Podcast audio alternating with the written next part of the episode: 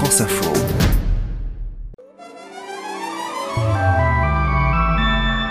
Mercredi 29 juin. Aujourd'hui, on va explorer les chemins de la sobriété. Admirer. Dis-toi bien que si quelque chose devait me manquer, ce serait plus le vin, ce serait l'ivresse. Alors non, pas cette sobriété-là. Dans cet épisode, il ne sera pas question d'alcool, mais d'écologie. Depuis quelques jours, face à la crise énergétique, la flambée des prix, les difficultés d'approvisionnement, le gouvernement nous appelle à modérer notre consommation de gaz et d'électricité. Chacun doit comprendre que la sobriété est un point de passage obligé pour réussir notre transition énergétique et lutter avec efficacité contre le réchauffement climatique. Et un ministre qui parle de sobriété, ça n'a rien d'anodin. Et je vais tenter de vous expliquer pourquoi. On est plutôt dans un monde où euh, consommer plus, euh, avoir plus de choses est plutôt la norme. Et donc réinterroger pour se dire peut-être que moins peut être mieux ou acceptable est effectivement assez nouveau. Bienvenue, je suis Céline Aslo et c'est parti pour le quart d'heure.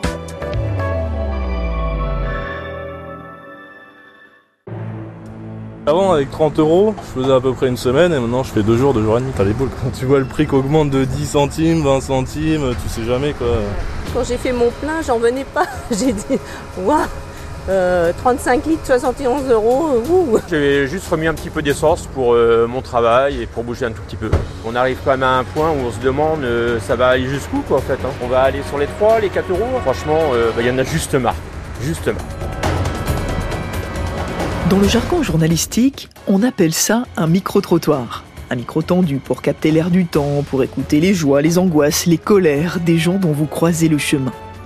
Et un micro-trottoir près d'une station-service, depuis quelques mois, ça ressemble à ça. Une inquiétude qui augmente au même rythme que le prix du samplon 95.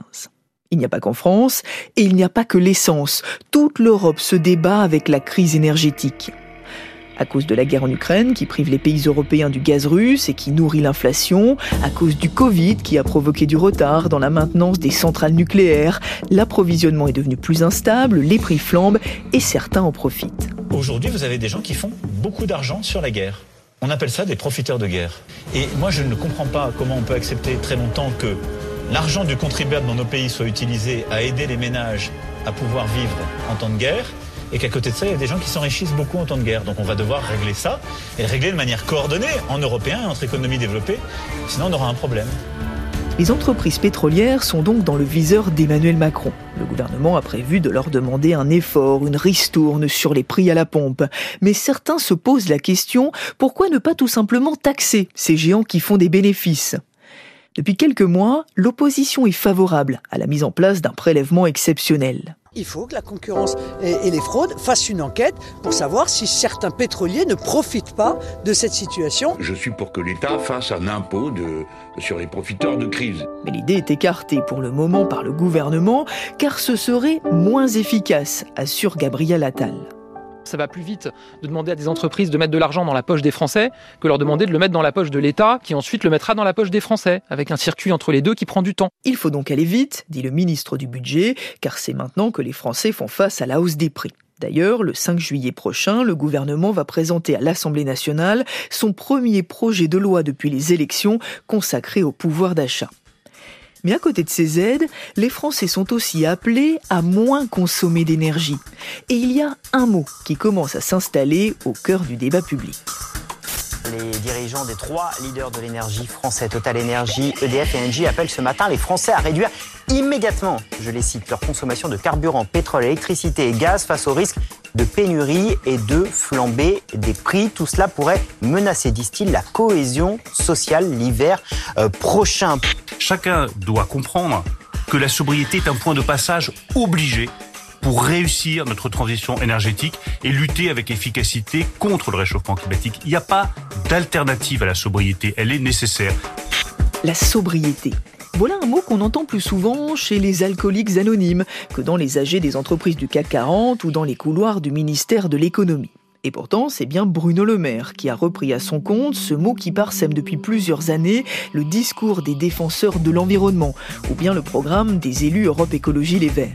Le premier pas serait celui de la sobriété.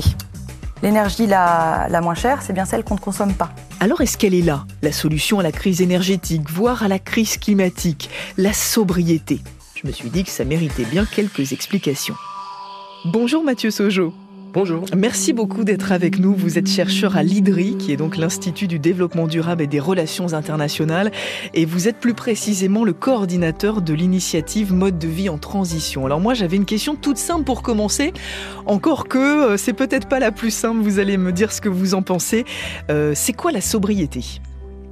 Alors pour le dire de manière euh, courte et puis donner euh, deux trois exemples, euh, ce concept de sobriété en fait il renvoie simplement à l'idée de réinterroger les besoins à la source et la façon dont on satisfait ces besoins, donc besoin de mobilité, besoin d'alimentation, besoin d'énergie, de chauffage, etc. Dans l'objectif de réduire finalement notre consommation bah, d'énergie, mais aussi de ressources, d'eau, de sol, etc. Donc c'est l'idée de réinterroger à la source pour réduire l'impact environnemental de nos pratiques. Donc par exemple, évidemment on en parle beaucoup avec la crise qu'on est en train de vivre, modérer sa température de chauffage l'hiver, ça permet de réduire à la base la consommation d'énergie. C'est vraiment cette idée de se dire est-ce qu'on peut faire avec moins tout en conservant le bien-être et le service? Ce terme, il a une histoire très longue finalement. Il est très associé aussi aux philosophies grecques. Euh, on trouve trace dans la religion catholique, dans le bouddhisme. Donc l'idée que euh, y a des formes de frugalité, de sobriété qui peuvent être associées au bonheur et aussi une notion spirituelle.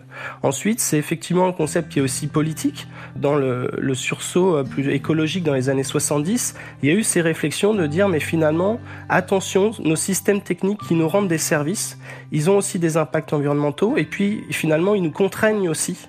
Et donc, cette notion euh, politique de la sobriété est aussi réapparue.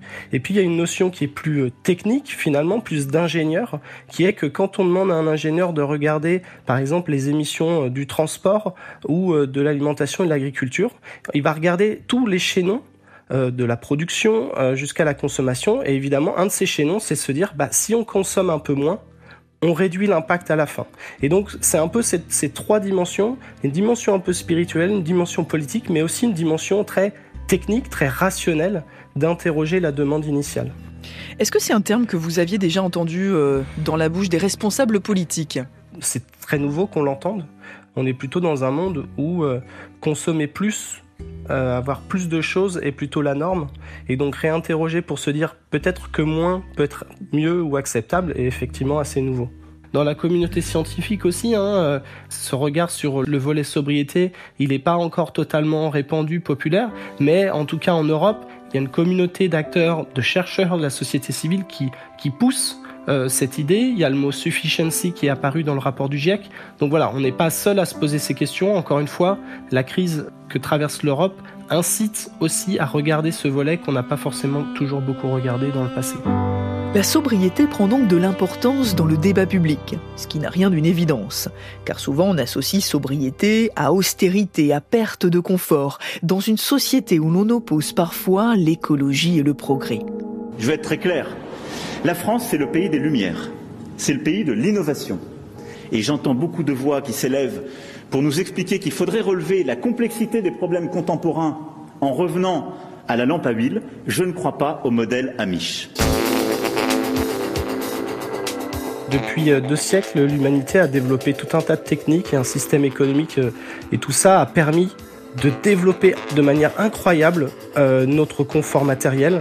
Et finalement, il n'y avait pas de limite. Il y avait l'idée que, avec notre savoir technique, on maîtrisait la nature, on construisait des villes, on construisait des systèmes énergétiques, on pouvait se déplacer facilement à l'autre bout de la planète. Et donc, cette vision du progrès humain sans limite, c'était la norme. Et donc là-dedans, vous voyez bien que la notion de sobriété, de se dire il faut peut-être réinterroger à la base, ne faisait pas sens. Qu'est-ce qui est nouveau? On se rend compte que tout ce qu'on a construit impacte l'environnement et notamment le climat. On touche les limites planétaires. Et donc quand on touche les limites planétaires, on se dit, ben mince, comment on, réinterroge l'ensemble de nos actions pour rester dans ces limites planétaires Et une de ces réinterrogations, c'est le premier maillon. Combien on consomme, euh, par exemple, de viande euh, Combien on consomme d'énergie à la base Donc voilà pourquoi finalement on se retrouve avec euh, ce débat. Ça veut dire que ce n'est pas seulement aux particuliers d'être sobre, parce qu'on entendait les patrons euh, des entreprises mhm. énergétiques dire bah, c'est à chacun d'entre nous de faire des efforts. Finalement, cette sobriété, elle peut pas se faire si euh, c'est seulement l'affaire des affaires individuelles? Bah, on peut faire des choses à notre niveau individuel, mais si demain vous voulez vous déplacer, si vous voulez manger sur vos lieux de travail, si vous voulez accéder à un service numérique, Même si vous vous déplacez dans la rue et que vous êtes la cible de publicité via des écrans numériques, vous voyez bien qu'en fait, vous pouvez pas être tout seul sobre parce qu'il y a plein d'offres de biens et de services qui ont été décidés par une diversité d'acteurs et qui eux ne vont pas être sobres. Ils n'ont pas été construits pour être sobres et donc vous, tout seul, vous ne pouvez pas l'être, même si vous pouvez faire des efforts changer des choses parce que ça fait sens pour vous euh, sur vos différentes euh, parties de votre vie. Donc oui, cette sobriété, elle doit interroger tous les maillons de la chaîne et les énergéticiens comme les autres entreprises comme l'État ont aussi un rôle à jouer pour changer tout un tas de décisions de politique publique pour euh, aller vers la sobriété. La sobriété, quand il y a plein de tentations, c'est pas facile en fait, c'est ça ce que vous dites. Bah, ça, c'est une partie évidemment de la question. C'est le plus le côté imaginaire, publicité. Évidemment qu'il y a beaucoup d'acteurs aujourd'hui qui se disent mais est-ce qu'on bah, est-ce qu'on doit pas remettre en partie ça en cause ou changer la façon dont on le fait? Quand on dit sobriété, alors moi je pense par exemple à la sobriété, euh, la personne sobre qui va se priver d'alcool, on est dans l'idée du renoncement, de quelque chose qui n'est pas forcément très positif. Comment on fait pour rendre cette idée et ce terme mm, mm, plus mm. désirable? Ça fait pas rêver la sobriété quand même. C'est vrai qu'il y, a une vraie question euh, sur le terme. J'essaye du coup de dire, en fait, on peut aussi le voir à travers soit une lutte contre le gaspillage, ce qui est la même chose en fait, hein, et qui est évidemment une valeur partagée par beaucoup de personnes, de se dire le gaspillage c'est vraiment un problème, un problème même moral, et donc finalement ça c'est plutôt positif, de se dire je lutte contre une forme de gaspillage. L'autre façon complémentaire c'est de dire on est aussi à travers des, euh, des réinventions en fait. Par exemple, euh, je me déplace. Bon, j'ai appris à me déplacer d'une certaine manière, mais à un moment donné de mes expériences de vie, je vais peut-être me déplacer plus à vélo ou en transport en commun. Ou bien on m'a appris à, ce qu'un repas inclut forcément de la viande, mais finalement, j'ai trouvé d'autres façons de produire mon régime alimentaire de manière agréable qui contient moins de produits euh, animaux. Ben finalement, euh, c'est pas un renoncement, c'est simplement mes préférences ont changé, mes désirs ont changé, mon imaginaire a changé, et j'aurais finalement euh, une pratique qui est plus sobre à la fin, sans que ça soit un renoncement euh, à un niveau de bien-être, par exemple.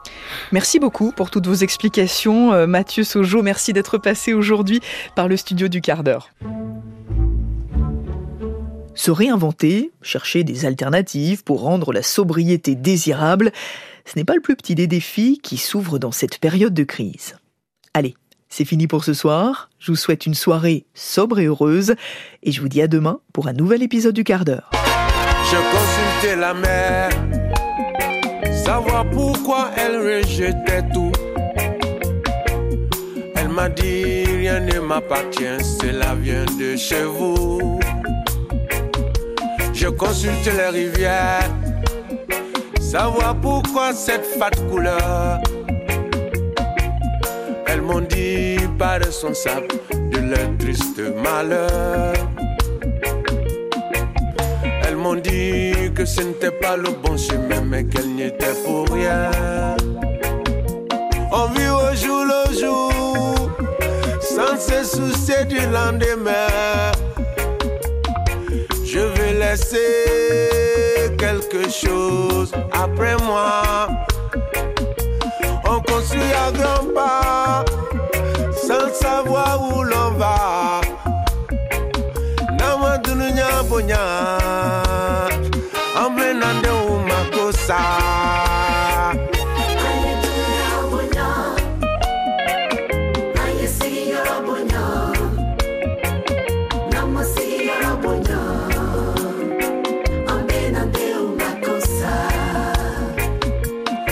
Consulte le désert pour savoir ce qu'il en pensait.